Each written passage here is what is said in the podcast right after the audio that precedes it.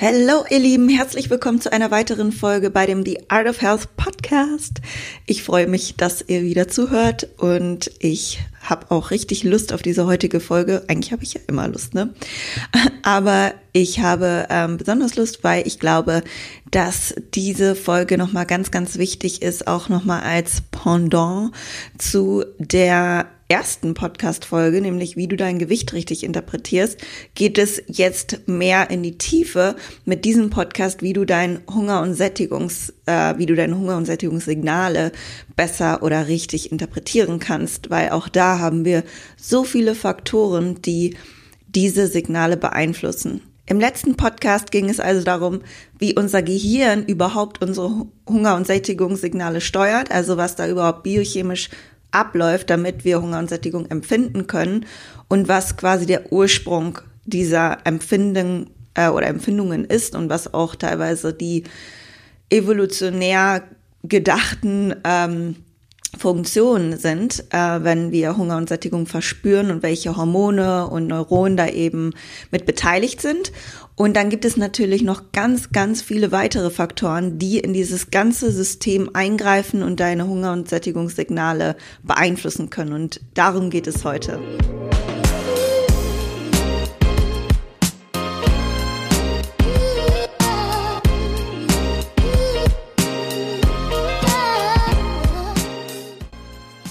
Herzlich willkommen zum The Art of Health Podcast. Ich bin Marie Steffen, ich bin Personal Trainerin und Health Coach, seitdem ich 18 bin.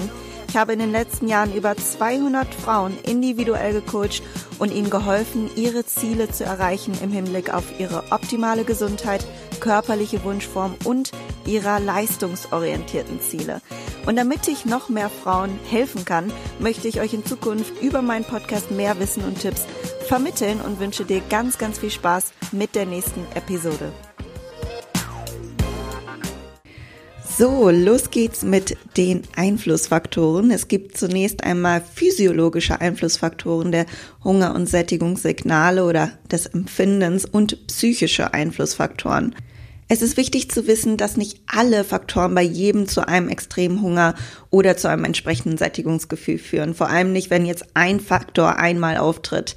Aber häufig treten sie in Kombination auf, was dann die Wahrscheinlichkeit erhöht, dass deine natürlichen Hunger, äh, Essens- und Sättigungszyklen, von denen ich in der letzten Folge gesprochen habe, nicht mehr klar für dich zu erkennen sind und äh, aus der Bahn geworfen werden und eben beeinflusst werden.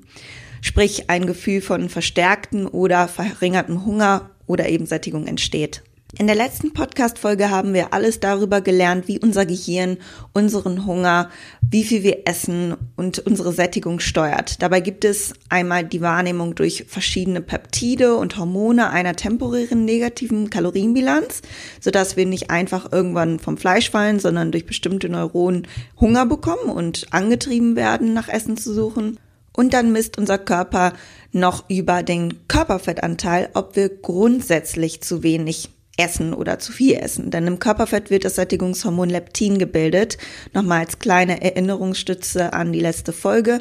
Wenn wir also ein oder je geringer unser KFA ist, unser Körperfettanteil, desto mehr zirkulierendes Leptin haben wir im Blut, welches dem Körper signalisiert, dass wir Hunger haben, beziehungsweise dann eben umso mehr ein Hungersignal auslösen kann. Und wir haben auch gelernt, dass durch den alleinigen Geruch und Geschmack der vor allem durch Erinnerungen in unserer Kindheit ein Hungergefühl erzeugen kann, ohne dass wir unbedingt Nahrung brauchen. Also da wird das Belohnungssystem aktiv, weil wir da erinnert werden, unser Körper das ganz gerne so wahrnimmt, dass wir auch diese Nahrung dann aufnehmen um für eine spätere Hungersnot eventuell zu sorgen. Das ist die Funktion des Körpers, das ist dieser evolutionär äh, erhaltene Gehirnbereich, der das so steuert, dass wir immer genug essen und vor allem dann, wenn wir etwas sehen, was äh, uns mal in der Vergangenheit gut getan hat, was wir mit positiven Dingen verknüpfen, dann will unser Körper das um, umso mehr essen. Man könnte dabei auch von Augen-, Nasen- oder Mundhunger sprechen. Also wenn der Hunger durch den Anblick, Geruch oder durch den Geschmack erzeugt wurde. Und von Magenhunger spricht man, wenn man wirklich einen knurrenden Magen hat oder sich der Magen zusammenzieht oder du irgendwas in der Richtung spürst und dann von dem Magen aus Hunger signalisiert wird. Und die Sättigung wird durch ein Dehnungsreiz und dem Kaloriengehalt der Nahrung erzeugt. Das auch nochmal als Zusammenfassung der letzten Folge. Da habe ich ganz genau im Detail darüber gesprochen. Aber dieses System, was wir da besprochen haben, diese ursprüngliche Funktion des Körpers wird natürlich noch durch ganz, ganz viele weitere Faktoren, die einmal auf physiologischen und hedonischen, also kognitiven Faktoren beruhen, beeinflusst, weshalb das Ganze ja noch schwerer wird, ähm, dann auf seine Hunger- und Sättigungssignale manchmal zu hören. Und deshalb möchte ich mit dieser Folge euch heute ein besseres Verständnis dafür geben, welche Faktoren überhaupt mit reinspielen können. Vielen ist es überhaupt nicht bewusst und deshalb ist es auch teilweise nicht ganz klar oder absehbar für Menschen, warum sie denn jetzt plötzlich mehr Hunger haben oder weniger Hunger haben oder es zu Heißhunger kommt. Und solche Dinge kann man natürlich auch vermeiden mit entsprechenden Verhaltensweisen und guten Gewohnheiten, die man sich erschaffen kann. Aber dafür muss man seinen Körper eben auch kennen und sich gut damit auseinandersetzen. Ich hoffe, dass dieser Podcast euch hilft, damit ihr diese Signale und diese Faktoren besser durchgehen könnt und vielleicht dann irgendwann selbst wisst, ah, okay, stimmt, Faktor XYZ hat zugetroffen. Kein Wunder, dass ich jetzt auf einmal Heißhunger habe. Das nächste Mal könnte ich das vermeiden durch Strategie XYZ. Alright, wir werden anfangen mit den Punkten, warum du noch mehr Hunger haben kannst. Also neben dem, was wir in der letzten Podcast-Folge besprochen haben. Daraufhin werden wir die Punkte durchgehen, warum du isst, beziehungsweise warum du Hunger hast und wozu du isst. Also warum und wozu ist ganz stark zu unterscheiden. Wie du isst, wie oft und wie viel und was du isst. Das sind quasi alle Bereiche, die deine Hunger- und Sättigungssignale formen. Und wir starten, wie gesagt, mit den Faktoren, die noch dazu beitragen können, dass deine Hunger- und Sättigungssignale sich verschieben können. Nur der Vollständigkeit halber als ganz, ganz klaren Punkt, und da werde ich jetzt nicht weiter im Detail drauf eingehen, weil es einfach so klar ist, wenn du einen grundsätzlichen Mangel an Kalorien am Tag hast oder ein generell zu geringen Körperfettanteil oder eine zu geringe äh, Kalorienbilanz, nicht nur am Tag, sondern grundsätzlich führt natürlich zu einem verschobenen Hungergefühl und wird auch dazu führen, dass dein Körper alles versucht, wieder in diese gewünschte Homöostase zu gelangen. Allerdings wenn man jetzt von einem zu geringen Körperfettanteil spricht, da gibt es natürlich eine ganz, ganz breite Spanne und da kann man auch nochmal das Thema Essstörung erwähnen. Da gibt es nochmal eine ganz andere ja, wie soll ich sagen, Disbalance der Hunger- und Sättigungshormone, die sich durch äh, chronisches Hungern zum Beispiel ergeben haben kann. Und da könnte man noch mal eine einzelne Folge zu machen, wie sich das da verhält bei bestimmten Essstörungen. Wenn euch das interessiert, da könnt ihr mir gerne Feedback zu geben. Okay, dann kommen wir zum nächsten Punkt, nämlich die Nahrung und Aktivität, die du an diesem selben Tag und am Tag zuvor oder die gesamte Woche zu dir genommen hast oder die Aktivität, die du absolviert hast, sprich nicht absolviert hast. Denn ihr müsst immer berücksichtigen, dass ihr nicht immer nur einen Tag als geschlossenes System für Hunger und Sättigung sehen könnt. Wenn ihr also merkt, oh, ich habe jetzt schon wieder Hunger, obwohl ich doch eben erst gegessen habe vor einer Stunde, dann kann es sein, dass du ein Defizit über mehrere Tage akkumuliert hast oder dich über die Woche mehr bewegt hast oder mehr Muskelkater hattest, was der Körper dann wieder kompensieren möchte. Also achtet immer beziehungsweise analysiert immer euer Hungergefühl nicht nur auf den jeweiligen Tag bezogen, sondern immer im Kontext eures Lebens beziehungsweise bezieht die Wochen und Monate zuvor mit ein.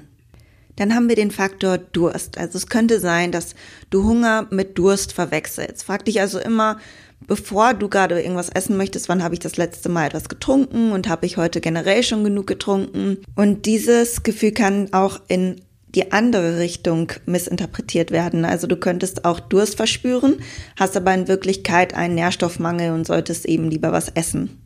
Und dann der ganz, ganz klassische Fall, dass du Hunger mit Appetit verwechselst.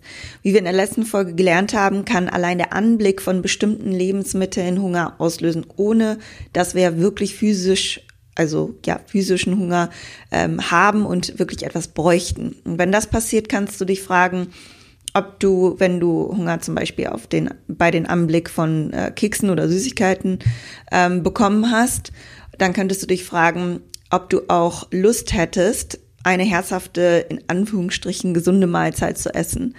Und ähm, also sagen wir irgendeine leckere Salatbowl, also es kann ja auch etwas sein, was du gerne magst, aber eben nichts mit, ähm, mit hochkalorischen Lebensmitteln zu tun hat, sagen wir mal so. Oder äh, Junkfood, Süßigkeiten, ihr wisst, was ich meine. Und wenn du dann merkst, du hättest auf solche Dinge eigentlich gar nicht so Lust, dann ist es kein richtiger Hunger. Das mache ich auch immer so, wenn ich irgendwie merke, oh, ich brauche noch was oder ich bin so ein bisschen unruhig und will snacken oder so, dann überlege ich mir, hätte ich jetzt auch Lust auf ein keine Ahnung, ja, ein herzhaftes Gericht, was auch immer wir dann halt gerne kochen. Und wenn ich darauf keine Lust habe, dann weiß ich ganz genau, okay, das wurde jetzt durch verschiedene andere ähm, Gründe ausgelöst, es kann Stress sein, es kann sein, dass ich mich gerade irgendwie belohnen möchte oder nach Ablenkung suche. Auf solche Dinge kommen wir auch später noch zu sprechen. Und dann unsere Superwaffe, von der ich immer spreche, nämlich der Faktor Schlaf. Ja, der Schlaf ist in vieler Hinsicht äh, sinnvoll, nicht nur für unsere Regeneration, sondern beeinträchtigt auch das Hirnareal, das für Hunger und Sättigung zuständig ist. Denn ein Schlafmangel kann die totale Ausschüttung von Cortisol, also Cortisol ist ja grundsätzlich nichts Schlechtes, nur wir wollen optimalerweise morgens ein hohes Cortisol, äh, einen hohen Cortisol-Level haben, der dann irgendwann immer weiter abflacht. Und äh, ja, der Schlafmangel erhöht eben diese totale Ausschüttung über den Tag und die Produktion des Hormons Grelins wird angeregt. Grelin, nochmals Erinnerung zur letzten Podcast-Folge, ist das Hungerhormon.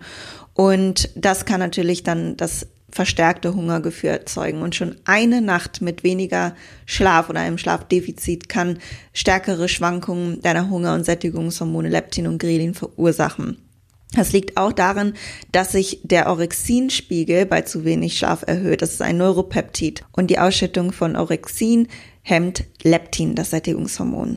Und dazu wirkt sich ein Schlafmangel auch negativ auf den Testosteronhaushalt aus und kann natürlich auch bei, also wenn du ein langfristiges Schlafdefizit hast, kann sich das auch ganz stark auf die Leistungsfähigkeit auswirken, was wiederum dazu führt, dass du nicht so wie erwünscht trainieren kannst, die Leistung nicht erbringen kannst, die du dir vielleicht wünschst im Training. Das könnte zu Frustration führen. Das könnte natürlich dann auch wieder emotionalen Hunger auslösen, den wir aber nachher noch besprechen. Also acht Stunden hat sich als optimal erwiesen. Es ist aber immer noch individuell, wie viel Schlaf jeder braucht. Ich möchte nur sagen, dass dein Körper ja jeder Körper braucht natürlich unterschiedlich äh, viel, muss unterschiedlich viel leisten. Trotzdem ist es so, dass viele denken, ah, ich brauche eigentlich nur sieben Stunden Schlaf, ich wache auf und das ist meine Routine. Aber es kann auch sein, dass du gar nicht weißt, wie gut du dich fühlen würdest, wenn du eine Stunde länger im Schnitt schlafen würdest. Das ist eben ein Punkt, den ich einfach nur ansprechen möchte. Äh, und ich weiß, dass jeder, jeder Tagesablauf unterschiedlich ist, aber es kann Wunder wirken. Und meine Tipps an dieser Stelle sind, dass du vorab am Tag dir einplanst, schon acht bis neun Stunden bevor dein Wecker klingelt, im Bett zu liegen. Und somit richtest du nämlich automatisch deinen Tag auf diese Zieluhrzeit aus, zu der du dann zur Ruhe kommst und dann auch rechtzeitig einschläfst.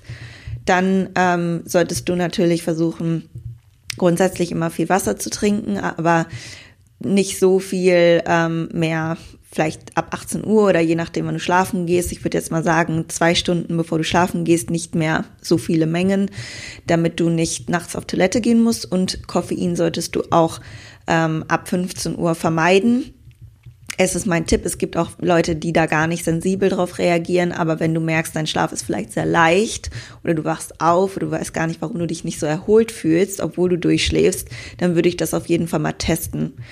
Und ähm, ja, eine Kaffeetasse am Morgen ist, denke ich, absolut in Ordnung. Aber danach solltest du deinen Körper, vor allem wenn du Probleme hast, nicht unbedingt künstlich wach halten. Und äh, dann wirst du auch am Abend besser zur Ruhe kommen können und eben, wie gesagt, einen qualitativeren Schlaf bekommen können. Als weiteren Tipp, und ich weiß, dass es vielen schwerfällt und das ist auch nichts Neues, aber ich kann euch nur immer wieder dazu ermutigen oder motivieren, besser gesagt, dass ihr zwei Stunden vor dem Schlafengehen nicht mehr auf irgendeinem Bildschirm schaut und da stattdessen lieber ein Buch lest oder ein Hörbuch hört und auch Bildschirme beziehungsweise alle elektrischen Geräte aus dem Zimmer äh, eliminiert. Das mache ich tatsächlich immer so. Also ich würde das Handy nie am Kopf liegen haben oder irgendwie sowas oder selbst im Raum. Äh, das bekommen wir sehr, sehr gut hin. Aber dieses zwei Stunden vor dem Schlafengehen nicht mehr auf das Handy schauen, das fällt mir auch immer wieder schwer, vor allem wenn ich dann nochmal irgendeine Nachricht sehe, ähm, dann, dann beschäftigt mich das, dann möchte ich das gerne beantworten. Aber da bin ich inzwischen sehr radikal, weil ich merke, wie sehr die Qualität sich verbessert, wenn ich das nicht mehr tue. Oder selbst irgendwie rumscrollen oder ähm, was ich auch mal gerne mache, ist auf Pinterest nach irgendwelchen Inspirationen suchen. Es muss dann abends nicht mehr gemacht werden. Kleiner Reminder an mich. Nein, vielleicht geht's euch auch so. Deswegen, selbst wenn es für euch Entspannung bedeutet, was zum Beispiel bei mir der Fall ist, wenn ich jetzt bei Pinterest nach irgendwelchen Inspirationen suche, ich mache das super gerne. Ich kann da total bei entspannen. Aber euer Gehirn kann halt nicht entspannen, weil diese ganzen neuen Informationen, diese tausendfachen Bildern, die ihr da äh, scrollt, die kann euer, die muss euer Gehirn wieder verarbeiten und das heißt, dass auch euer Gehirn ähm, das wiederum im Schlaf irgendwie verarbeiten muss, weshalb der Schlaf unruhiger sein kann und natürlich einfach die äh, Beleuchtung, ne, die ihr da euch zuführt am Ende, dass die Melatoninausschüttung dadurch beeinträchtigt wird. Ne? Also da gibt es zwar schon den Night Shift Modus, was, wenn, dann würde ich damit auch ähm, aufs, auf dem Bildschirm gucken am Abend. Aber trotzdem, ich glaube nicht, dass das alles äh, blockiert und generell möchte unser Körper ja nicht mehr so viel Licht sehen. Also stellt euch mal vor, ihr guckt vorm Schlafengehen einfach zwei Stunden eine Lampe. Das ist natürlich nicht gerade förderlich für die Beruhigung eures Gehirns oder die Melatoninausschüttung und deswegen, ja, wäre es da sinnvoll, das Handy wegzulegen oder auch keine E-Mails mehr zu beantworten. Was ich auch ganz gerne mache, weil ich ganz häufig abends, wenn ich zur Ruhe komme, habe ich halt ganz viele Ideen oder ähm, Dinge, die mir noch einfallen, die ich auf meine To-Do-Liste schreiben möchte, die ich auf meinem Handy habe. Und ich habe jetzt inzwischen abends, ich habe einen Blog neben mir und wenn mir was einfällt, ob es Ideen sind oder ob es To-Dos sind oder irgendwelche Dinge, die mich beschäftigen, schreibe ich es mir auf. Mir hilft das enorm. Also ich schreibe mir einfach Stichpunkte auf und dann am nächsten Morgen übertrage ich das entweder in mein Handy oder vielleicht besteht auch die Notwendigkeit gar nicht mehr. Aber das kann ich dir empfehlen, vor allem auch was Gedanken angeht. Viele haben ja das Problem, dass sie gerade abends dazu kommen, erstmal richtig zu reflektieren, Dinge auseinanderzunehmen. Es schießen einen Dinge in den Kopf, die einem über den Tag durch die Ablenkung gar nicht in den Kopf gekommen sind. Und dann plötzlich kommen Sorgen auf oder irgendwelche anderen Dinge. Und wirklich schreibt es euch auf in, und geht nicht dieses Szenario durch, was könnte passieren oder was muss ich machen oder was könnte ich machen, sondern schreibt euch das wenn dann auf, okay, was kann ich an dem nächsten Tag machen, was steht in meiner Macht und nicht, was kann ich nicht machen.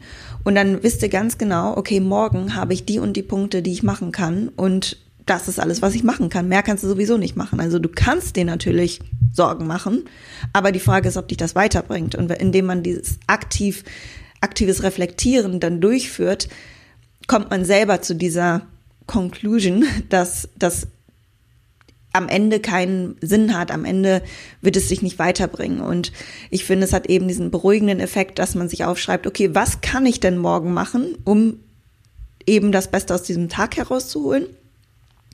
aber eben um das Problem zu lösen. Ne? Wenn du nicht weißt, wie du in einem bestimmten Projekt weiter fortfahren sollst, dann okay, was sind denn die ersten Schritte?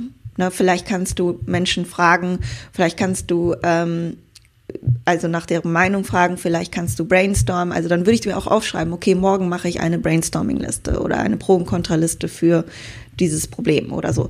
Also man kann sich alles aufschreiben und das legt eben dieses Nachdenken darüber, äh, das legt das Ganze zur Seite und du stellst dich darauf ein, okay, das hat Platz morgen, am morgigen Tag und nicht jetzt, wo ich ja die Möglichkeit habe zu regenerieren und eigentlich noch viel, viel besser meinen Tag morgen gestalten könnte, indem ich halt ausgeschlafen bin und regeneriert bin. Also indem ich jetzt darüber nachdenke, das könnt ihr auch euch so vor Augen halten und mich damit beschäftige und meine Gedanken kreisen, mache ich eigentlich den morgigen Tag nur noch schlimmer als besser. Und dann ein weiterer Tipp sind White Noises. Das kann auch helfen. Dies sind so monotone Geräusche. Es kann Regen sein, es kann Flugzeuggeräusch sein, alles Mögliche. Ihr könnt es einfach mal googeln und das kann auch äh, dem einen oder anderen helfen, noch mehr in den Tiefschlaf zu kommen, weil da, glaube ich, bestimmte Wellen auch angesprochen werden im Gehirn. Das ist jetzt nicht wissenschaftlich fundiert gesagt. Das glaube ich, ähm, dass das die Erklärung dahinter ist, aber irgendwas wird auf jeden Fall mit euch geschehen. Ihr kennt das vielleicht noch, wenn ihr klein, als ihr kleiner wart, dass ihr im Auto immer super gut eingeschlafen seid. Das ist dieses monotone Geräusch, was euch dazu führt. Und ähm, das hat schon vielen geholfen, wenn ich diesen Tipp gegeben habe. Aber ich persönlich bin wirklich keine gute, kein guter, wie soll ich sagen, äh, Referenzwert, was solche Tipps angeht, weil ich nie Probleme mit dem Schlafen hatte. Also ich habe vielleicht eine Nacht im Monat, wo ich ganz kurioserweise wach bin. Das ist auch manchmal einfach beim Vollmond so, keine Ahnung. Aber an sich bin ich einfach, ja, wirklich im Koma, wenn ich schlafe. Nur ähm, gibt es natürlich immer mal wieder Kunden, die Probleme damit haben. Und deswegen White Noise, das war auch häufig mal ähm, etwas, was denen geholfen hat.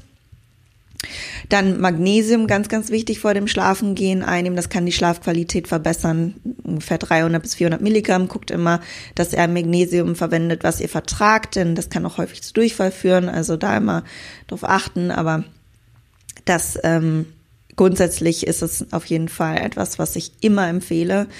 Und CBD-Öl oder Melatonin kannst du auch mal probieren. Melatonin, das gibt es auch häufig als Spray und da habe ich ganz, ganz viele positive Erfahrungsberichte, sage ich mal, gehört, also auch von Kunden, nicht jetzt irgendwie im Internet gelesen und CBD-Öl auch. Da weiß ich nicht, ob das äh, tatsächlich was gebracht hat oder ob sowas einen Placebo-Effekt auslöst. Ich glaube nicht, dass es da schon so viel wissenschaftliche Studien zu gibt, aber selbst wenn es Placebo ist, ist es am Ende ja egal. Ich glaube nicht, dass es schadet, aber guckt da natürlich immer auf die entsprechende Qualität von diesen Produkten. Ja, und somit kommen wir dann schon zu dem nächsten Punkt, nämlich Stress, ganz klar. Stress ist etwas sehr allumfassendes. Es gibt viele Faktoren, die letztlich Stress auslösen. Genauso ist eben Schlaf auch ein Faktor, der letztlich zu einer erhöhten Cortisolproduktion führt.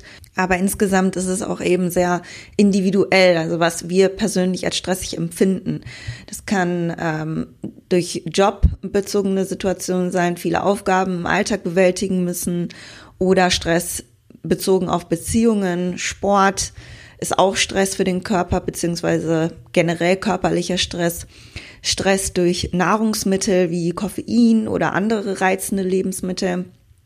Also all das kann zu der Ausschüttung von Cortisol ähm, führen und das kann sich in zwei Richtungen auf das Essverhalten auswirken. Einmal A, Stress essen, denn das Stresshormon Cortisol hemmt die Insulinwirkung und stimuliert gleichzeitig die Produktion von Glucose im Körper und erhöht so über zwei unterschiedliche Mechanismen den Blutzuckerspiegel.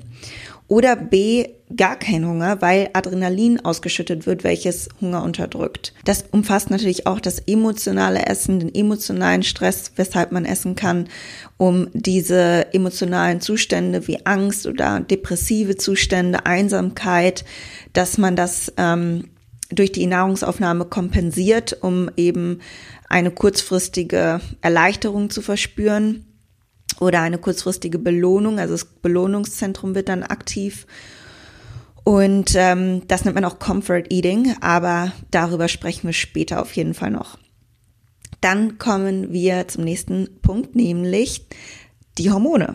also der weibliche Zyklus, der natürlich sehr in unsere Hunger- und Sättigungsregulation mit reinspielen kann, denn wir haben im gesamten Zyklus zwei primäre dominierende Zyklushälften oder in diesen Zyklushälften zwei primär dominierende Hormone, so rum.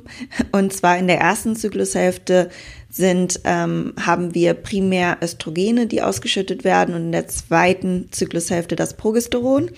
Und Östrogene, die hemmen über die Interaktion mit verschiedenen Botenstoffen die Nahrungsaufnahme eher und im Gegensatz dazu sorgt das Progesteron für verstärkten Hunger oder kann Appetit fördernd wirken. Das ist zum einen der Grund und ähm, zum anderen haben wir häufig während der Periode einen niedrigeren Serotoninspiegel, was unsere Stimmung so ein bisschen drücken kann. Und eine Vorstufe von dem Serotonin ist das sogenannte Tryptophan. Und es könnte sein, dass du in der äh, zweiten Zyklushälfte vor allem mehr Lust hast auf sehr fettreiche Lebensmittel oder auch zuckerhaltige Lebensmittel. Denn die Aufnahme von Tryptophan können wir durch ähm, Lachs, Avocado, äh, Cashewnüsse oder auch ähm, Bananen, Kakaopulver ist auch Tryptophan enthalten. Und das kann sein, dass du deswegen mehr Lust auf diese Lebensmittel hast. Und das ist ganz, ganz typisch, dass man dann Lust auf sehr fetthaltige Lebensmittel auch vor der Periode hat. Allerdings verändert sich auch der Stoffwechsel in dieser Zeit, da der Körper ja mehr Energie benötigt, um die Gebärmutterschleimhaut einmal rundum zu erneuern oder auch unbefruchtete Eibläschen auszusortieren. Und dieser Aufwand kostet den Körper circa 250 bis 350 Kalorien mehr. Und diesen zusätzlichen Kalorienverbrauch nimmt jeder wirklich unterschiedlich wahr, weshalb ich bei Kundinnen zum Beispiel, die in dieser Zeit sehr starke PMS und Symptome und Hungersymptome verspüren, mit Diätpausen arbeite. Also die haben dann in dieser Woche, wenn sie ihre Periode haben oder wenn erfahrungsgemäß das Hungergefühl vor der Periode stärker ist als während der Periode, man, bei manchen schwächt es, schwächt es dann schon ab. Äh, da gehen wir dann auf den Erhaltungsbedarf und gehen dann wieder für die nächsten drei Wochen ins Defizit. Aber da gehe ich auch noch mal im nächsten Podcast ein bisschen genauer drauf ein. Ihr könnt äh, aber schon mal das Ganze als Tipp abspeichern, dass ihr vielleicht im Falle dessen, dass ihr wirklich extremen Hunger habt, in der Woche auch eine Diätpause einplant, damit es dann nicht zu so einem Frustrationsmoment kommt, oh Gott, jetzt habe ich irgendwie mich anders ernährt, als ich wollte. Nein, es ist geplant und dadurch könnt ihr dann auch euer Defizit in den anderen drei Wochen anders planen, so dass es dann eben für euch sofern ihr gerade in einem Defizit sein wollt, insgesamt halt ein äh, kalorisches Defizit über die Wochen erzeugt oder wenn ihr auf dem Erhalt bleiben wollt, dass ihr dann euren Erhaltungsbedarf erreicht. Und wenn ihr im Aufbau seid, dann könnt ihr ja sowieso da ein bisschen lockerer rangehen und natürlich ja mehr essen, wenn ihr mehr Hunger habt. Dann andere Kunden natürlich, die wiederum fahren mit einer konstanten Bilanz besser, da es für sie einfacher und unkomplizierter ist und sie dann auch nicht unbedingt sonderlich viel mehr Hunger verspüren vor oder während der Periode und dann ähm, arbeite ich auch gern mit einer konstanten Kalorienbilanz. Also das ist nicht immer so zu spüren, nur wenn, dann kann man da auch strategisch mitarbeiten, dass es dann eben umsetzbar bleibt. Dann kommt auch bei dem Thema Periode ein Faktor mit dazu, den man, wie ich finde, auch berücksichtigen muss. Denn es kann eben auch sein, wenn du das mal gelesen hast oder äh, gehört hast, dass man vor der Periode mehr Hunger hat oder schlapp ist, dass sich alleine dein Mindset schon einstellt darauf, dass du dann schlapp sein wirst. Das ist bei jedem unterschiedlich, aber für diejenigen, die vielleicht ganz gerne sich dann schon darauf mental auch einstellen und diese Erwartungshaltung haben, ich habe dann mehr Hunger, ich werde dann schlapper sein, dann wird es auch eher so sein. Deshalb da ein Appell an deine Erwartungshaltung, dass du dir einfach selber gar nicht so sehr also dich da nicht drauf einstellst, sondern selbst sagst, okay, vielleicht ist es ja in diesem Zyklus gar nicht so. Vielleicht habe ich ja gar nicht so einen Hunger oder vielleicht bin ich auch gar nicht so schlapp oder wie auch immer, ne? Dass man das nicht so zur Gewohnheit und zur Erwartungshaltung macht. Das macht ganz viel damit, was dann auch wirklich am Ende passiert und was du am Ende wahrnimmst. Das ist genauso wie wenn jeder liest, dass Laktose ein Problem für die Verdauung sein kann, plötzlich jeder Probleme und ein Blähblauch, Blä, Blä, Blähblauch, bei Laktose verspürt. Das ist natürlich nicht immer so der Fall. Das kann tatsächlich auch Placebo sein. Super interessant, aber ähm, Deswegen sage ich es nochmal. Außerdem kann auch diese negative Einstellung durch ein unwohles, empfundenes Körpergefühl, welches zum Beispiel durch Wassereinlagerung entstehen kann, äh, dazu führen, dass du dich träge und aufgebläht fühlst und diese, dieser Frust eine Kompensation durch Süßes und Gelüste triggert. Also das, da sind wir dann wieder bei dem Aspekt der des emotionalen Essens.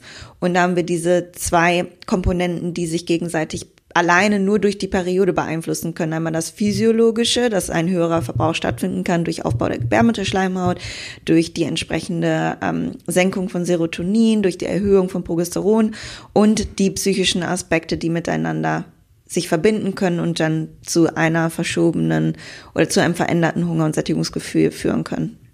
Ja, dann haben wir noch ein paar weitere Faktoren, die unsere Sättigung und unseren Hunger beeinflussen können, nämlich Alkohol, denn Alkohol hat auf wenig Volumen viele Kalorien, genauer gesagt sieben Kalorien auf ein Gramm und müsste dann ja folglich einen sehr sättigenden Effekt haben, müsste man so denken. Aber Untersuchungen haben gezeigt, dass die Appetit und die Sättigungsregulation auch dadurch gestört werden kann und eben es zu unkontrollierten Essen kommen kann oder zu Heißhungerattacken. Das ist ja auch jetzt nicht ungewöhnlich, dass äh, wenn ihr mal Partyphasen hattet oder noch habt oder wie auch immer, dass ihr dann Lust habt auf extrem hochkalorische Sachen.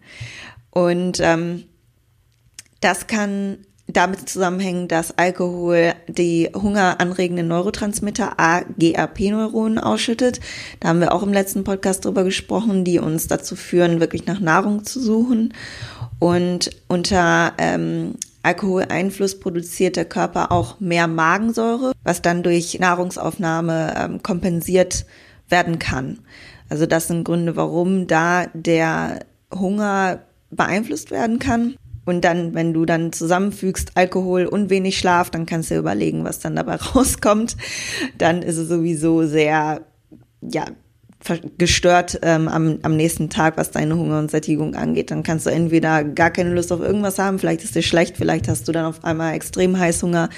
Das kann dann natürlich sehr äh, durchmischt sein, sagen wir so. Und somit hat auch Rauchen einen Einfluss auf unsere, auf unseren Hunger und die Sättigung, denn Tatsächlich kann Rauchen den Hunger hemmen. Das habt ihr bestimmt schon mal gehört oder jemand, der schon mal geraucht hat, weiß es auch. Denn das Nikotin, das dockt an die Rezeptoren auf den Nervenzellen im Gehirn an, die dem Körper signalisieren, dass bereits genug Nahrung da ist. Und das Nikotin an sich kann tatsächlich den Stoffwechsel ein bisschen erhöhen. Deswegen kann es auch sein, dass man äh, nachdem man das Rauchen aufhört, erstmal zunehmen kann. Aber das hängt vor allem auch damit zusammen, dass man sicherlich mehr Hunger verspürt, weil ja jetzt nicht mehr die Kompensation durchs Rauchen ähm, im Belohnungszentrum stattfindet, sondern eben irgendwie anders erzeugt werden sollte, auch anders mit Stress umgegangen wird. Und zum anderen ist es so, dass die Verdauung auch extrem lahmgelegt wird, wenn man aufhört mit dem Rauchen. Also es kann immer verschiedene Gründe haben, aber will jetzt gar nicht auf das Thema Rauchen so stark eingehen, sondern einfach nur, dass es auch ein Faktor sein kann. Als nächstes haben wir dann den äh, zellulären Hunger, der auch entstehen kann als Rückmeldung unserer Körperzellen. Also der wird tatsächlich dadurch signalisiert und fühlt dann oder spürt, wenn es ein Defizit an einem bestimmten Nährstoff gibt, dann steigt eben intuitiv der Appetit auf diese bestimmten Lebensmittel, in denen dieser Nährstoff enthalten ist, wie zum Beispiel, dass du dann mehr Lust hast, Fleisch zu essen, weil die Eisen fehlt, weil du zum Beispiel viel Blut verloren hast oder auch auf was Salziges Lust hast, also dir fehlt Natrium, nachdem man zum Beispiel viel geschwitzt hat. Das könnten auch Gründe dafür sein, dass du ja immer so einen latenten Hunger hast, bis du eben diese Lebensmittel gegessen hast, die deinen Körper mit den nötigen Nährstoffen versorgen. Dann gibt es noch den Gedankenhunger und dieser beginnt logischerweise im Kopf und ist ein rational hergeleiteter Hunger. Oft sind das so Sätze wie, ich sollte jetzt eine Mahlzeit essen oder ich sollte jetzt ähm, wie auch immer zu Abend essen. Und dieser Hunger hat Vor- und Nachteile, denn zum einen ist es unrealistisch, jetzt einfach nur in der Ecke zu sitzen und zu warten, bis man physischen Hunger verspürt und dann zu essen. Daher machen unsere rationalen Verhaltensweisen, unsere Fähigkeit zu planen und basierend auf Erfahrungen dann eben Entscheidungen zu treffen durchaus Sinn. Beispielsweise hast du nach dem Aufstehen noch gar keinen Hunger, aber du weißt aus Erfahrung, dass du dann immer später oder drei Stunden später zum Beispiel sehr starken Hunger bekommst. In einer Situation, in der du schlecht was essen kannst, weil du ein Meeting hast oder eben arbeiten musst oder dein Kind irgendwo hinbringen musst oder wie auch immer, dann macht es natürlich Sinn, vorbereitend den Körper zu nähren, um unerwünschte Situationen zu vermeiden. Also ohne jegliche Planung würden wir ja wie Tiere einfach instinktiv handeln. Aber ich glaube nicht, dass wir dazu gemacht sind. Ansonsten hätten wir ja keinen rationalen Gehirnbereich. Also Planung und Rationalität sind hilfreich in unserem Leben. Aber es gibt auch hier wieder die goldene Mitte, zu welchem Grad es hilfreich ist. Wenn Entscheidungen zum Beispiel nur basierend darauf getroffen werden und äh, die Gefühle komplett ignoriert werden, dann wird es zu einem Problem.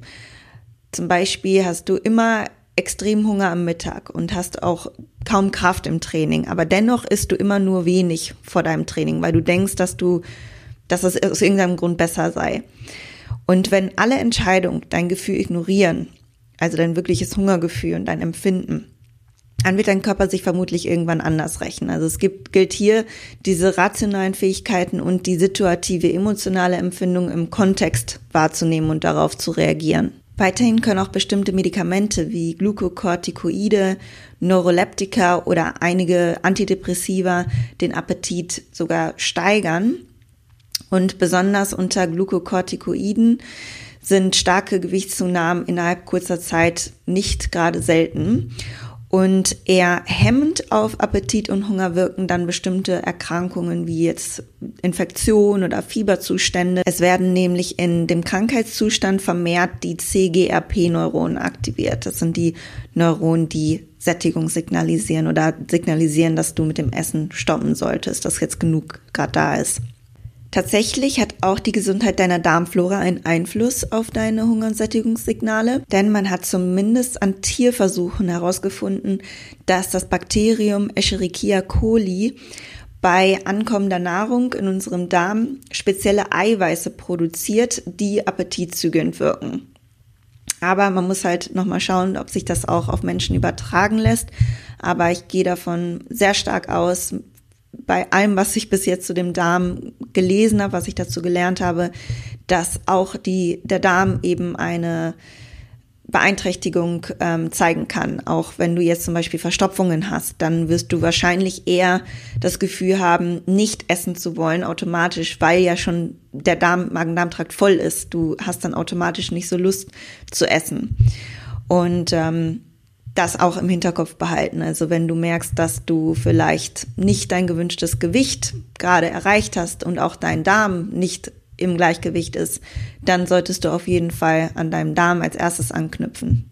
Und das, was ich zu Beginn schon zum Thema Körperfettanteil gesagt habe, dass Essstörungen natürlich die Hunger- und Sättigungsregulation sehr stark beeinflusst, denn das Sättigungshormon Leptin kann stark aus der Balance gebracht werden, weshalb dann falsche Signale an unser Gehirn gesendet wird. Und ähm, dann auch das Thema Schilddrüsenüberfunktion möchte ich nochmal ganz kurz ansprechen.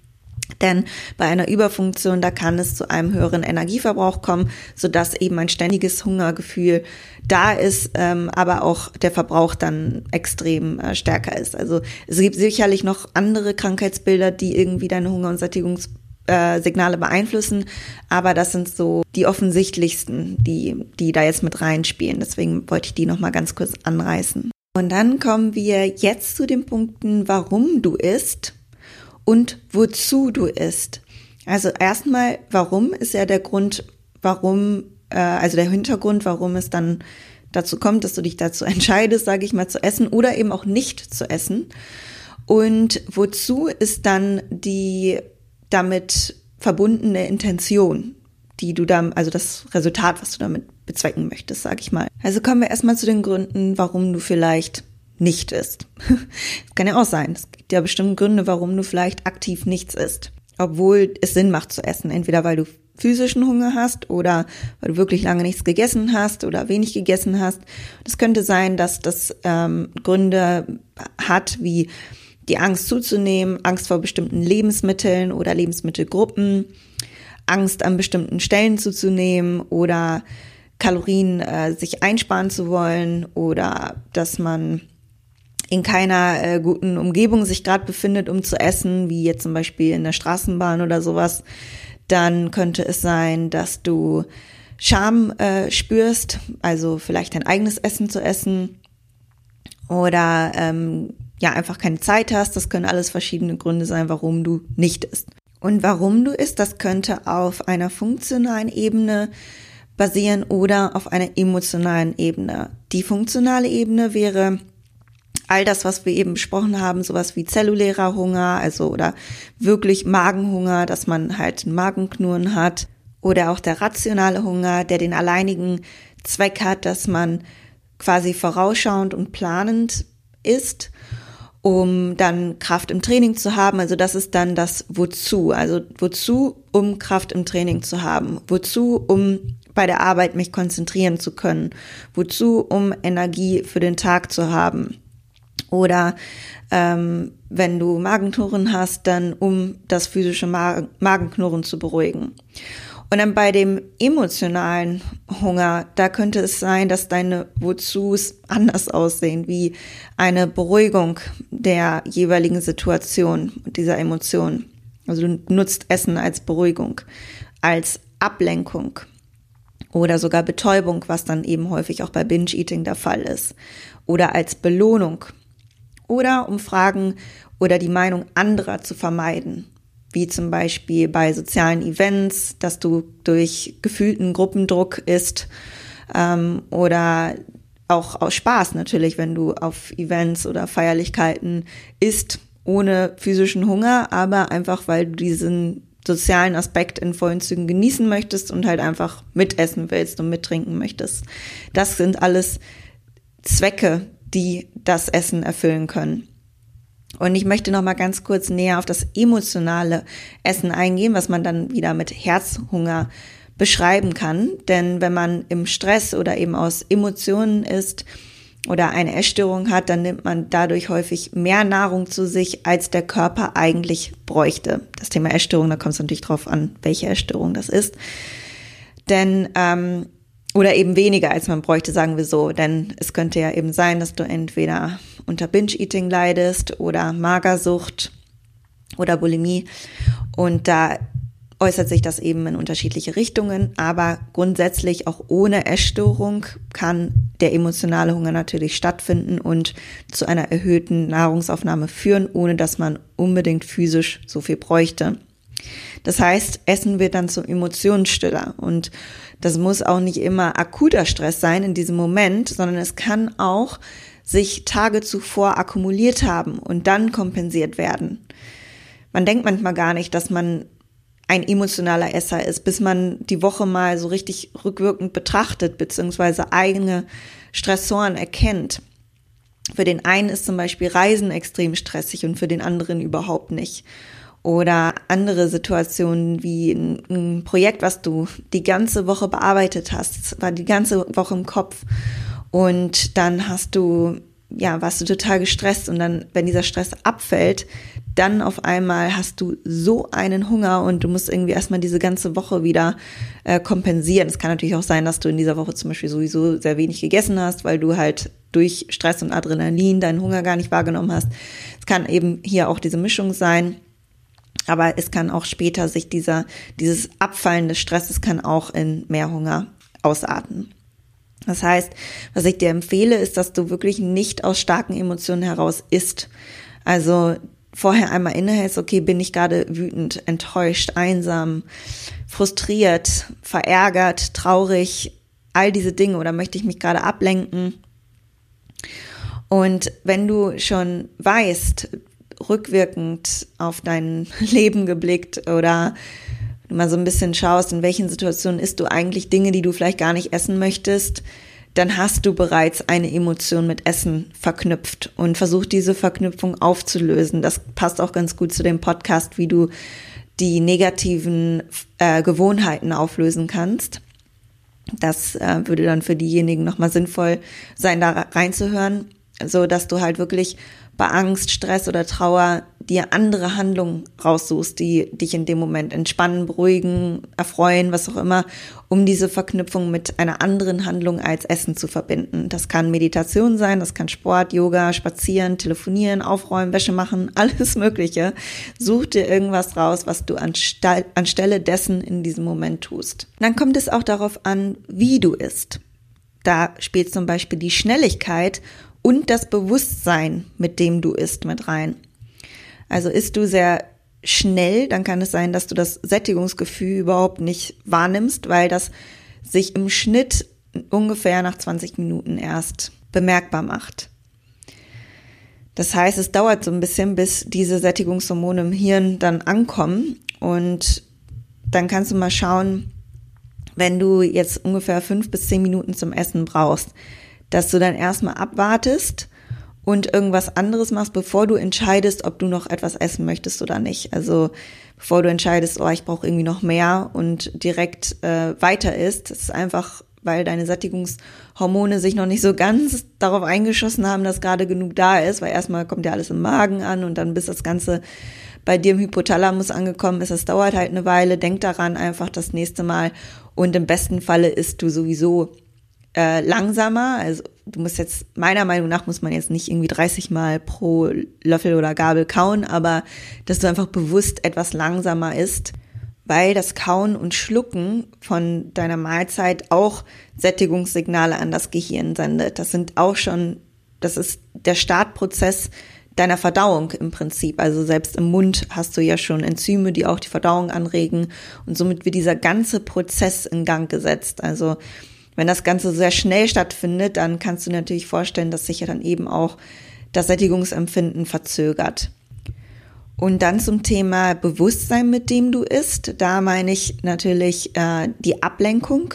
Also wenn du während des Essens abgelenkt bist, wie äh, Fernseh gucken, telefonieren, Nachrichten beantworten oder irgendwie schnell nebenbei ähm, essen und dabei noch zwischendurch E-Mails beantworten. All das kann zu schnellerem Essen führen, aber eben auch zu unterbewusstem Essen, dass man gar nicht merkt, so wirklich, dass man isst. Man erinnert sich auch nicht richtig dran. Und das kann auch einen äh, nicht so befriedigenden Effekt haben und die Sättigung damit nicht so richtig, ne, dass man damit nicht so richtig abgeschlossen hat mit dieser Mahlzeit. Und das kommt natürlich auch ganz darauf an, in welchem Umfeld bist du, also wo isst du. Ich glaube nicht, dass man immer äh, super zen äh, irgendwie in einem geschlossenen Raum ohne jegliche Ablenkung mit äh, Blick aufs Meer und meditativ essen muss. Das kann man natürlich und ich glaube auch nicht, dass das schlecht ist. Nur wenn wir jetzt mal realistisch sind, dann gibt es natürlich auch Mahlzeiten, die wir halt immer mal mit so ein bisschen Ablenkung einnehmen. Es ist aber so, dass du auch lernen kannst, bewusst zu essen mit vielleicht einer Ablenkung, sei es ein Gespräch oder äh, ja auch Fernseh gucken, denn es gibt tatsächlich verschiedene Arten von Aufmerksamkeit. Wir haben einmal die selektive Aufmerksamkeit, denn das ist meistens die Aufmerksamkeit, wenn wir ähm, in irgendeinem Gespräch vertieft sind und gar nicht merken, was um uns herum passiert. Das heißt, wir können uns dann nur auf diese eine Sache, auf dieses Gespräch konzentrieren. Oder wenn du äh, dein Auto einparkst und du kannst nicht auf irgendwelche anderen Sachen dich fokussieren, weil du bist da vielleicht nicht so gut drin in dieser Sache oder äh, selbst wenn du irgendwas anderes Neues erlernst, dann brauchen wir meistens nur diese selektive Aufmerksamkeit und können uns von nichts anderem ablenken lassen damit wir diesen, diese Fähigkeit erlernen. Und genauso ist das auch beim Essen.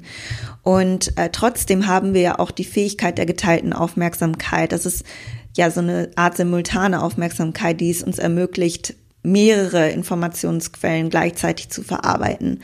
Nur wenn man damit Schwierigkeiten hat, bewusst zu essen, ähm, dann macht es Sinn, dass man das erstmal übt mit wirklich möglichst gar keiner Ablenkung. Oder dass man sich vielleicht vornimmt, eine Mahlzeit ganz ohne Ablenkung zu essen und sich darauf zu fokussieren. Auf den Geschmack, auf die Konsistenz, wie das Essen aussieht und so weiter. Und das möchte ich nur damit gesagt haben, weil manche vielleicht haben das Gefühl, oh Gott, am besten ist es immer ganz ohne Ablenkung zu essen. Und wenn man das dann nicht hinbekommt, dann fühlt man sich so, als hätte man einen Misserfolg erlebt, was aber gar nicht der Fall ist, sondern ich finde, das sollte auch hier eine gesunde Mischung sein, dass man sich ab und zu mal darauf fokussiert, wirklich eine Mahlzeit sehr bewusst, intensiv wahrzunehmen und das damit dann zu üben und dann bei den anderen Mahlzeiten halt maximal eine andere Tätigkeit nebenher macht. Und was auch noch mit dazu gehört, wie du isst, einmal noch das Hungerlevel, mit dem du isst. Im letzten Podcast habt ihr ja schon gelernt, dass je stärker euer Hungergefühl ist, die Lust auf sehr hochkalorische Lebensmittel auch umso mehr steigt. Also umso weniger haben wir Lust auf die vielleicht gesünderen in Anführungsstrichen Lebensmittel und eher Lust auf das, was wirklich richtig schön reinhaut. Und somit empfehle ich generell darauf zu achten, dass man nicht mit einem zu starken Hungergefühl oder Heißhunger isst, sondern wenn man das Hungergefühl in einem Hungerlevel etwa ausdrücken will, bei einer Skala von eins gar kein Hunger bis zehn kaum aushaltbar, etwa bei drei bis sieben sich befindet vom Hungergefühl, sodass du schon mit Hunger isst, aber dass das Risiko zum Überessen oder eben zum Nicht-Satt-Werden nicht zu groß ist. Und im nächsten Teil möchte ich mit euch besprechen, wie oft und wie viel und was du isst, inwiefern das deinen Hunger und deine Sättigung beeinflussen kann. Einmal kommen wir zur Mahlzeitenfrequenz oder eben auch Fasten. Dieser Faktor hängt auch mit deinem Hungergefühl zusammen. Denn wenn du jetzt sehr lange nichts isst, könnte das auch zu eben, wie gesagt, einem stärkeren Hungergefühl führen und somit zum Überessen oder mangelnder Sättigung führen. Fasten oder späteres Essen kann aber auch hilfreich sein, denn du kannst durchaus mit dem Meal Timing, zum Beispiel in einer Diät vor allem, die Mahlzeiten auf die Zeiten legen, an denen man am meisten Hunger hat. Die meisten kommen gut damit zurecht, morgens weniger zu essen und ich sage jetzt nicht, dass jeder fasten soll, sondern dass das Me-Timing bei stärkerem Hunger eine Strategie sein kann, diese, diesen Hunger dann in dem Moment zu umgehen und dann nur dann zu essen, wenn man wirklich auch den meisten Hunger hat. Außerdem ist das Me-Timing auch stark mit deiner Gewohnheit gekoppelt. Wenn du angenommen damals immer um neun Uhr gefrühstückt hast und jetzt anfangen möchtest, um zwölf Uhr deine erste Mahlzeit zu essen, dann kann es sein, dass du in den ersten Tagen um neun Uhr Hunger bekommst. Forscher haben nämlich gezeigt, dass bestimmte Gewohnheiten das Hungerhormon Grelin auch dann ansteigen lassen können, weil du das so gewohnt warst. Und irgendwann stellt sich der Körper dann auf diese neuen Essenszeiten ein. Das gilt natürlich auch, wenn man von einer niedrigen Mahlzeitenfrequenz zu einer höheren umstellen möchte. Ich glaube außerdem nicht, dass für jeden zum Beispiel Fasten gemacht ist oder für jeden eine sehr geringe Mahlzeitenanzahl gemacht ist, wie fünf bis sechs kleine Mahlzeiten am Tag.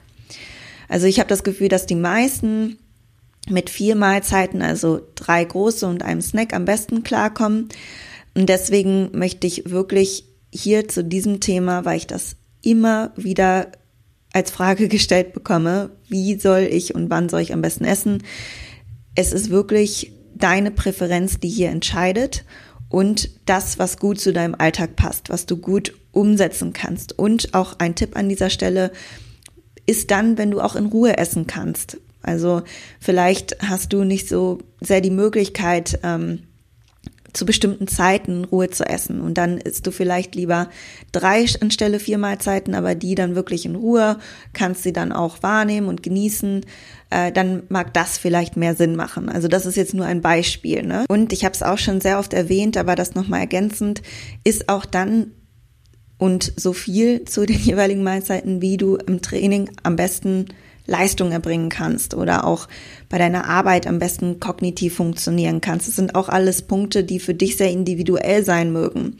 Der eine ist ein riesen Oatmeal vorm Training, der andere kann das überhaupt nicht ab und kann dann gar keine Leistung abrufen. Also das sind wirklich ganz individuelle Punkte und deswegen werde ich da auch niemals sagen, am besten ist, wenn du genau diese Kalorienanzahl um diese Uhrzeit ist. Das werde ich nie und nimmer irgendjemandem sagen, weil das sehr, sehr unterschiedlich ist. Und es könnte auch sein, wenn du häufig snackst oder keine klaren Essenszeiten hast, zumindest so als grober Leitfaden, das mag sich ja mal ein bisschen ändern, äh, dass dieses ja so nebenher essen, snacken und ähm, nicht so wirklich, ja, weiß ich nicht, ist das jetzt eine Mahlzeit, stelle mich jetzt aufs Essen ein. Das könnte auch zu dem Missachten eines wirklichen Hungergefühls führen. Deshalb empfehle ich immer, dass du dir das grob einplanst. Du musst ja nicht genau die Uhrzeiten einplanen, aber einfach, okay, wann kann ich essen, wann kann ich auch in Ruhe essen, wann möchte ich welche Mahlzeit ungefähr essen, also zum Beispiel dein Frühstück immer nach oder vor dem Training, dann dein Mittagessen, wann hast du da die Möglichkeit zu, sodass es auch zu keinen Überraschungen kommt und oh Gott, da konnte ich gar nichts essen, dann habe ich irgendwie acht Stunden gearbeitet und dann habe ich mir eben äh, zwei Tüten Chips reingezogen. Das muss halt alles nicht sein, weil meistens können wir ja so zumindest auf den nächsten Tag hinblickend äh, relativ gut planen oder eben auch Plan Bs und Cs aufstellen, also kleine Snacks dabei haben, die uns dann zur Überbrückungszeit im Notfall ähm, ja über Wasser halten oder dann eben, dass wir wissen, okay, ich habe spätestens dann die nächste ähm, richtige Mahlzeit, die ich essen kann. Und zu dem Thema, was du isst, da spielt auch die Kaloriendichte der Lebensmittel mit rein. Wir haben ja im letzten Podcast gelernt, dass auch der Dehnungsreiz einen Einfluss auf die Stärke der Sättigung hat. Das heißt, Lebensmittel mit einem hohen Ballaststoffgehalt und Wassergehalt, äh, die können dann auch mehr zur Sättigung führen, aber das muss eben immer im Verhältnis zu den Kalorien stehen. Das heißt, wenn du jetzt nur Ballaststoffe essen würdest äh, oder nur trinken würdest, dann würdest du nicht satt werden, weil eben auch die Kalorien oder der Kaloriengehalt äh, den Einfluss der Sättigung bestimmt oder die Stärke der Sättigung bestimmt. Das ist eine Kombination aus Dehnungsreiz und Kaloriengehalt. Und da macht es natürlich Sinn, dass man schon darauf achtet, Ballaststoffe zu jeder Mahlzeit zu sich zu nehmen und Lebensmittel ist, die einem persönlich auch sättigen und danach auch etwas zu trinken, ähm, dass man auch darauf achtet, was natürlich auch nochmal zusätzlich den Magen füllt, aber das ähm, werde ich im nächsten Podcast nochmal ein bisschen näher besprechen, weil eben diese ja, Sättigung der Lebensmittel, die ist sehr individuell. Der eine wird von Reis extrem satt, der andere wird von Reis nicht so sehr satt. Ähm, oder von anderen Lebensmitteln wie Haferflocken. Das ist bei jedem auch etwas anders. Also da auch immer nach deiner individuellen Sättigung, nach den Lebensmitteln entscheiden. Da spielt aber auch die Kombination eine Rolle. Also ob du Kohlenhydrate, Fette und Proteine zusammen kombinierst. Da komme ich auch gleich nochmal kurz drauf zu sprechen. Und äh, generell Kaloriendichte äh, der Lebensmittel einfach berücksichtigen für dein Ziel. Es könnte sein, dass du eben in einer Diät äh, dann eher auf Lebensmittel zurückgreifst, die auf viel Volumen wenig Kalorien haben und genauso kann man sich das Ganze anders herum gesehen zu nutzen machen, wenn man Schwierigkeiten hat, auf die Kalorien zu kommen, dann sehr kaloriendichte Lebensmittel zu konsumieren, um überhaupt auf die Kalorien zu kommen und nicht unbedingt extrem voll sich zu fühlen oder extrem viel Volumen zu essen. Also es gibt ja auch Leute, die haben da wirklich Schwierigkeiten mit, aber das ist auch Bestandteil des nächsten Podcasts. Somit hat eben auch der Zuckergehalt einen Einfluss, denn Lebensmittel, die sehr zuckerhaltig sind, die schießen natürlich den Blutzuckerspiegel hoch und dann kann er auch schnell wieder sinken. Generell hier bitte keine Angst. Also es ist überhaupt gar kein Problem, mal zuckerhaltige Lebensmittel zu essen. Auch Fruchtzucker ist überhaupt gar kein Problem. Achtet nur darauf, dass ihr den Anteil von stark verarbeiteten Lebensmitteln zumindest ungefähr bei 80 Prozent lasst und 20 Prozent eurer Ernährung vielleicht wenn ihr das möchtet, ruhig könntet das äh, dann aus verarbeiteten Lebensmitteln beziehen. Also keine Verbote, das ist hier ganz wichtig. Das werde ich auch im nächsten Podcast nochmal genauer besprechen, will jetzt gar nicht so viel vorwegnehmen. Die Konsistenz der Nahrung hat hier tatsächlich auch einen Einfluss, denn man konnte tatsächlich anhand Untersuchungen feststellen, dass die Sättigung mit der Geschwindigkeit der Magenentleerung, also die Magenverweildauer, dass das damit verbunden ist. Also umso länger der Nahrungsbrei im Magen und Darm verweilt, umso länger hält die Sättigung auch an. Deshalb haben halt flüssige Mahlzeiten den Effekt, dass sie den Magen-Darm-Trakt schneller passieren und dann auch schneller äh, wieder Hunger aufkommen kann. Und somit haben eben auch unterschiedliche Makronährstoffe eine unterschiedliche Dauer, die sie für die Verdauung benötigen. Also Kohlenhydrate werden sehr schnell verdaut, Eiweiße werden relativ lange, also brauchen ziemlich lange und genauso auch ähm, Fette. Um verdaut zu werden, was uns zum nächsten Faktor führt, nämlich die Makro- und Mikronährstoffdichte deiner Mahlzeit. Denn laut des gerade genannten Aspekts kommt es eben auch darauf an, ob du genügend von jedem Makronährstoff im System hast. Generell sättigt eine Mahlzeit theoretisch am besten, wenn sie aus Protein, Kohlenhydraten und Fetten und Ballaststoffen besteht. Aber es müssen nicht immer alle Anteile auf einem Teller vorhanden sein, denn unser System ist ja nie komplett leer. Wenn du zum Beispiel zum Frühstück mehr Fette gegessen hast und zum Mittag dafür mehr Kohlenhydrate, ist das kein Problem. Also hier äh, solltest du auch danach entscheiden, welche Lebensmittel dich persönlich gut sättigen und eine bestimmte Leistungsfähigkeit erlauben. Über eine längere Dauer gesehen spürt dein Körper natürlich, ob du genug von den jeweiligen Makronährstoffen isst. Also wenn du jetzt auf Dauer Fette, äh, Kohlenhydrate oder Proteine, ist jetzt nicht so häufig der Fall, aber wenn du eben einen Makronährstoff aus irgendeinem Grund, ob es jetzt aus Angst ist oder vergessen oder weil du einfach äh, ja immer das Gleiche ist, wie auch immer, dann äh, kann es sein, dass dein Körper halt die ganze Zeit äh, dieses Hungersignal sendet, bis du diesen Nährstoff aufgenommen hast, was ich eben schon mit dem zellulären Hunger angesprochen habe. Als weiteren Aspekt haben wir auch die Zubereitung, denn es kommt auch darauf an, ob du deine Lebensmittel oder deine Mahlzeit bestellst oder ob du sie selbst zubereitest. Im Verdauungspodcast, da habe ich auch schon darüber gesprochen, dass eben eine selbst zubereitete Mahlzeit oder wenn du eben kochst oder ja, selbst der Anblick und das Rumhantieren mit Lebensmitteln muss ja nicht immer kochen am, am Herd sein. Das kann dazu führen, dass die Verdauungshormone schon angeregt werden und diesen ganzen Verdauungszyklus damit in Gang gesetzt wird. Und zur Zubereitung gehört natürlich auch, ob du eine Mahlzeit äh, roh isst oder ob es gekocht, gedünstet, geröstet, wie auch immer. Das kann auch dazu beitragen, wie gut du das verdaust und wie gut dich letztlich eine Mahlzeit auch sättigt. Und als allerletzten Aspekt haben wir noch die geschmacksspezifische Sättigung. Die Schmackhaftigkeit von der Mahlzeit, die wir gerade gegessen haben, nimmt nämlich gegenüber von anderen Lebensmitteln, die wir halt gerade nicht essen, deutlich ab. Und das trägt eben auch zur Sättigung bei. Denn ihr kennt es sicher, dass ihr etwas Herzhaftes esst und satt seid, aber danach noch etwas Süßes essen könntet. Und das ist evolutionär so gewollt, damit der Wechsel zwischen verschiedenen Nährstoffquellen gefördert wird und somit die Wahrscheinlichkeit erhöht wird, dass eine ausgewogene Ernährung erreicht wird. Heutzutage ist es natürlich nicht mehr so dramatisch. Wir haben nirgendwo einen Mangel und das Signal muss nicht unbedingt gesetzt werden, damit wir viele verschiedene Lebensmittel essen. Aber das ist sozusagen eine ursprüngliche Funktion, die unser Körper äh, so auch erhalten hat. Und dann gibt es den Geschmacksfaktor noch im Sinne des Genusses und der individuellen Wahrnehmung oder auch die Zufriedenheit, die eine Mahlzeit in dir erzeugt. Also wie sehr es dir schmeckt oder wie lecker du die Mahlzeit generell findest.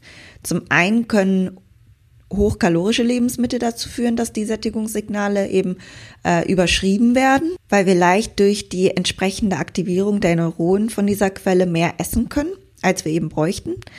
Aber es gibt ja auch relativ unverarbeitete, für dich leckere oder eben nicht so leckere Mahlzeiten, was auch mit der Zubereitungsart zusammenhängt, die du gerne magst. Wenn dir eine Mahlzeit zum Beispiel gar nicht geschmeckt hat und dann hast du entweder gar keine Lust mehr auf Essen oder es kann auch das Gefühl entstehen, noch nicht so richtig mit der Mahlzeit abgeschlossen zu haben.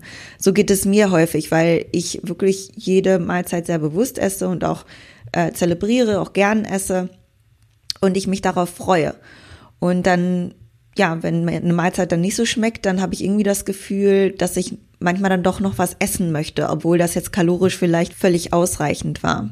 Und deswegen finde ich es auch immer so wichtig, dass man auch in einer Diät keine Verbote hat in der Hinsicht und dass man sich wirklich auch Mahlzeiten zubereitet, die einem schmecken, so dass man da auch Sättigung durch erzeugt, durch eine emotionale Befriedigung, wenn man so will, ähm, was jetzt nichts damit zu tun hat, dass man da Junkfood in sich rein isst, sondern dass man wirklich ja sich gesunde, nährreiche Mahlzeiten zubereitet, ausgewogene Mahlzeiten, die einem schmecken. Das finde ich ist ein wichtiger Bestandteil, was die Sättigung angeht. Also es ist ein Gemisch aus den physischen und emotionalen Signalen, die unser Gehirn empfängt und diese zahlreichen Signale und Eindrücke übersetzt unser Gehirn in Sättigung oder eben auch Hunger.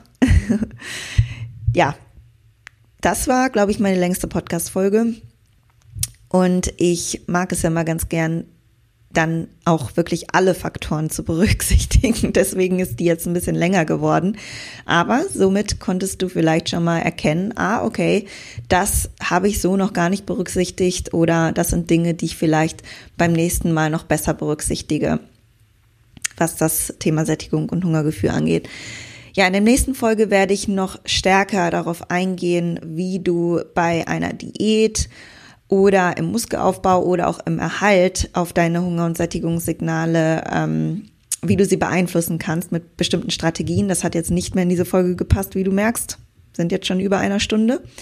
Deshalb hören wir uns dazu wieder in zwei Wochen. Bis dahin kannst du ja schon mal die heutig genannten Faktoren berücksichtigen und mal so ein bisschen in dich spüren, was wohl deine Hunger- und Sättigungssignale am meisten beeinflusst. Und ich freue mich natürlich, wenn dir die Folge gefallen hat. Und natürlich wäre ich dir super, super dankbar, wenn du dem The Art of Health Podcast eine positive Bewertung bei iTunes da lässt. Und freue mich, wenn du das nächste Mal wieder dabei bist. Ich wünsche dir jetzt noch einen ganz tollen restlichen Tag und ganz, ganz liebe Grüße aus Griechenland.